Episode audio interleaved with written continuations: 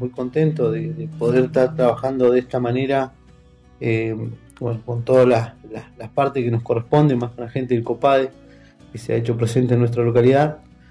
Eh, estamos trabajando con un plan de, evacuación, con un plan de contingencia, eh, donde tenemos, hemos estado trabajando con los vecinos también, porque esa es la, realidad, con todas las instituciones que tenemos dentro de esta linda localidad de Sausal Bonito, eh, para saber y sabemos que hoy estamos pasando por un tema que son tanto como los sismos, y, y Sausal también tiene el tema de las inundaciones, cañadones cuando tormentea, y, eso va a marcar eh, una, una, forma de trabajar en conjunto ¿no? con la parte de defensa civil y todo eso. Eh, y en el mapa miramos los accesos que tenemos, los eh, camino invierno que se le llama, las familias que tenemos más complicada con la zona del río, con la zona de derrumbe de barda.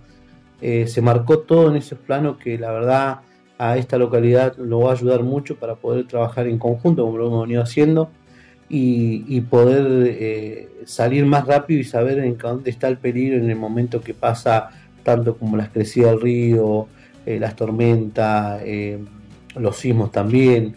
Así que la verdad muy contento de poder llevar esto adelante en nuestra gestión y seguir trabajando, ¿no? Seguir trabajando para toda la localidad para tener un buen, buen beneficio porque va a estar muy bueno. Y ya vuelvo a repetir, contento porque se hicieron presentes vecinos, vecinos de la localidad eh, para estar al tanto de lo que estamos trabajando. La verdad, muy contento.